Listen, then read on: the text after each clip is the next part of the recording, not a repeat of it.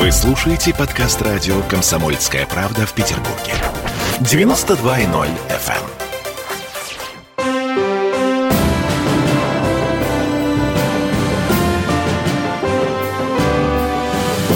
Нулевое чтение. Это Петербург, петербургская студия радио «Комсомольская правда». Я Дмитрий Делинский. Я Ольга Маркина. И я Денис Четербок. Депутат Законодательного собрания Петербурга. А, ЗАГС возвращается с летних каникул. А, на этой неделе завтра буквально уже первое заседание а, в новой парламентской сессии.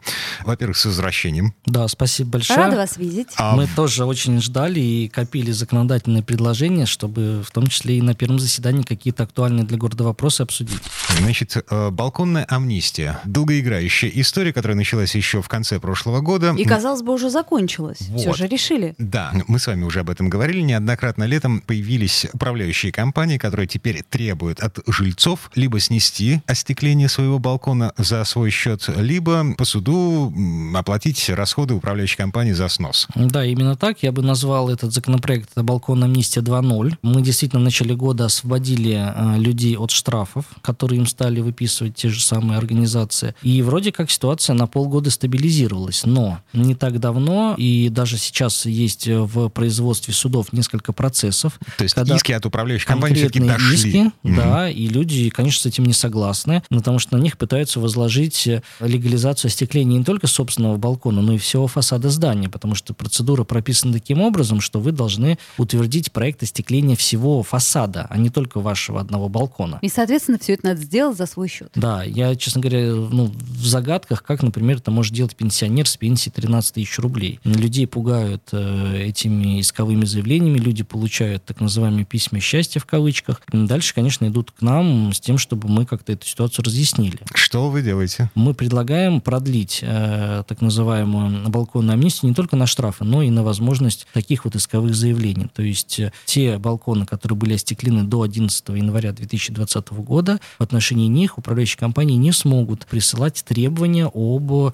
сносе остекления или требовать какие-то деньги за согласование проекта. Это навечно? Пока мы э, конкретные даты не прописываем, то есть распространяем это э, дело бессрочно, но на одном из э, обсуждений мы, на мой взгляд, пришли к очень э, правильному решению. Город мог бы за свой счет сделать типовые проекты для остекления фасадов зданий из типовой застройки. У нас очень много и хрущевок, и брежневок, и кораблей рублей и точек. 37 серия, такая, сякая да, все серия. Это, все это известно. Дальше, когда такие типовые проекты появятся, то в рамках уже реализации программы капремонта, а ремонт фасада это один из видов капитального ремонта, можно было бы остеклить э, весь фасад. То есть подходит срок для капремонта угу. фасада, сразу же берете типовой проект, который подготовлен, и за счет тех денег, которые вы и так платите ежемесячно за взносы за капремонт, можно было провести вот эти работы. Это было бы постепенно, поэтапно, и, может быть, лет так через 50 у нас бы не осталось э, вот таких э, остекленных вопросов. Потому а что все новое строительство, оно изначально, все лоджии стеклятся в соответствии с проектом, там такой проблемы нет. А до тех пор вы просто поставите этот процесс на паузу? На паузу, да, чтобы с людей не взыскивали деньги, ну, извините, за то, что они, чего они могли даже не делать, потому что многие балконы у нас остеклены еще дедушками, бабушками, родителями тех, кто сейчас проживает в этих квартирах. А, в конце концов, я купил квартиру в старом жилом фонде с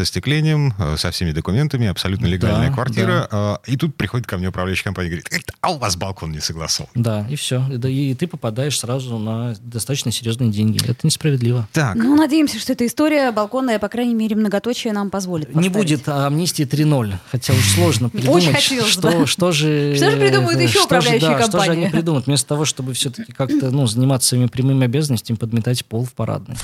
Следующий пункт повестки дня – кальянные. Вслед за барами депутат Четвербок берется за кальянные. Да-да-да-да.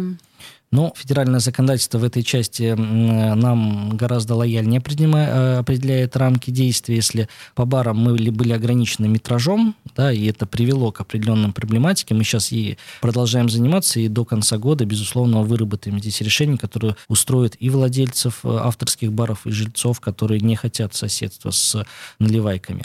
А, то здесь у нас а, абсолютно полнота усмотрения, мы не ограничены квадратными метрами. То есть кальянные трепещите хотите? Э, мы уже связались, да, в ряде случаев они должны не просто трепещать, а изгнаны быть из многоквартирных домов. Кальяны в руки и вперед. А те, кто работает легально, с отдельными вытяжками и не причиняет вред соседям, почему они могут остаться, и это и бизнесмены могут продолжить свою работу. Именно поэтому в следующую пятницу мы проведем расширенное обсуждение с участием представителей кальянной индустрии, а у нас в городе по предварительным оценкам порядка 450 кальянных сейчас находится, и Петербург в этом смысле по праву носит название кальянной столицы России. Чудесно, неожиданно, но, но странно. Но при этом мы должны обеспечить э, покой тех жильцов, которые, особенно в центральной части города, страдают от э, вот таких вот нерадивых э, кальянщиков. А покой в каком смысле? В том смысле, что у них нет отдельной вентиляции, и весь этот дым идет, идет прямо в воздуховоды многоквартирного дома. И, соответственно, ежедневно вы просто, когда спите особенно и находитесь просто дома, вы подвергаетесь воздействию вот этих остаточных паров от кальяна. Бесплатно куришь кальян? Ничего приятного в этом Ничего нет. приятного, Бесплатно конечно, куришь СО2, а не кальян. В том-то и дело. Ясно.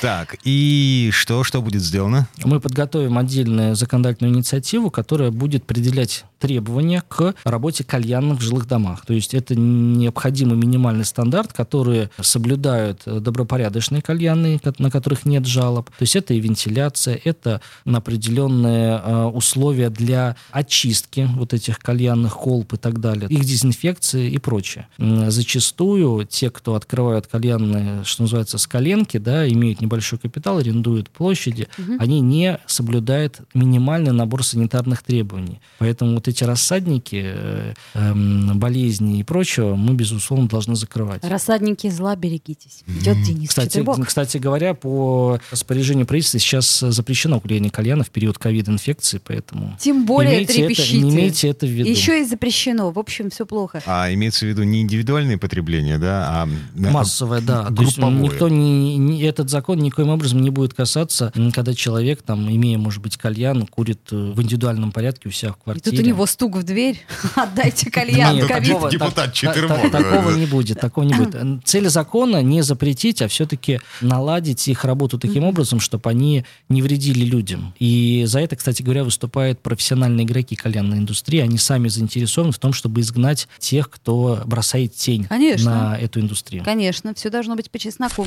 А... Уличные музыканты — это наша тема больная. Вот для меня, например, очень больная, потому что я прям живу вот в самом центре города. Центрее некуда. Их надо легализовать. Легализовать. В каком-то смысле, потому что то, что происходит сейчас, это абсолютно вне закона. Угу. И они на свой страх и риск выходят, с кем-то договариваются, выступают. Э, Все это не регламентировано. И, возможно, вы согласитесь, что в определенном смысле мешает э, проживанию жильцов в домах, которые расположены непосредственно к таким излюбленным точкам выступления уличных музыкантов. Денис Александрович, я не жалуюсь. Ольга что. Маркина э, не звонит в полицию, полиция не приезжает к уличным музыкантам, не забирает их в участок и не отбирает у них инструменты. И не пишет на портал «Наш Санкт-Петербург». Тоже такие же анонимные жалобы. Но есть, есть определенная доля жителей центрального района, которые жалуются на вот эти выступления, поскольку они никоим образом не согласуются ни с нашим законом о тишине, не согласуются с уровнем шума допустимого. Ну, кстати, о законе, э, да, закон о тишине. Каким образом это все будет э, коррелироваться? То есть после определенного времени им будет нельзя? Ну, конечно, после 10 после они... 10 вечера нельзя. Да, но это и сейчас действует, понимаете? Поэтому ну, может, и действует, каждый но раз, незаметно. когда они выступают э, после 10,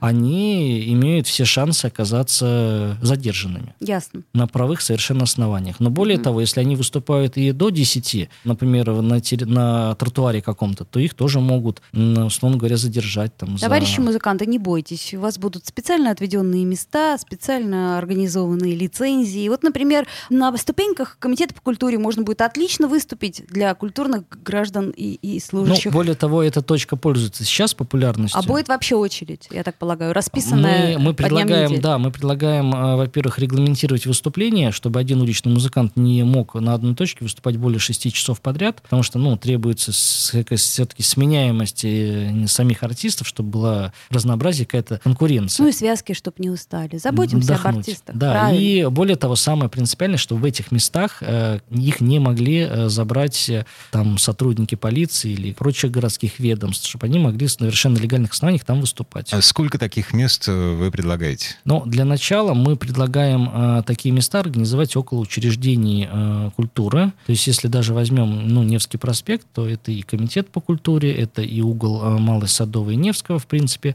То место, которое сейчас тоже популярно, это и территория, примыкающая к Аничкому дворцу. Конкретная карта у нас будет к э, пятнице. Отлично. Именно по Невскому проспекту. Потому что... Расскажите нам в понедельник. Расскажу, расскажу вам в понедельник, но это лишь первый шаг. Конечно, надо делать дальше определенные шаги по легализации, как это сделано в Москве, где действует целая специальная программа, музыка в метро, и в метрополитене у них определены такие места для выступлений, и те, кто был в Москве, я думаю, видели, как это организовано, это очень удобно и не мешает пассажиропотоку, и те же самые музыканты тоже имеют возможность порадовать зрителей и чуть подзаработать. Ну вот. И второе, э, основной вопрос что стоит относительно легализации доходов, которые получают такие уличные музыканты. И мы здесь не пошли по пути покупки каких-то лицензий, а, на мой взгляд, можно было бы им зарегистрироваться в качестве самозанятых и платить тот небольшой процент, который установлен. Тем более в Петербурге эта система налогообложения уже работает с этого года.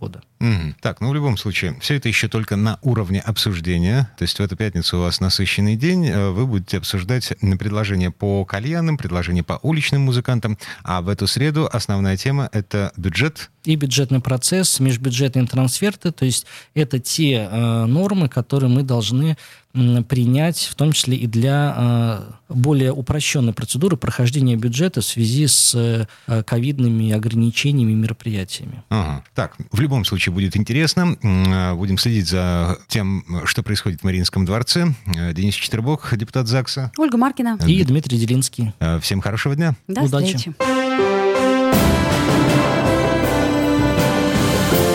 Нулевое чтение.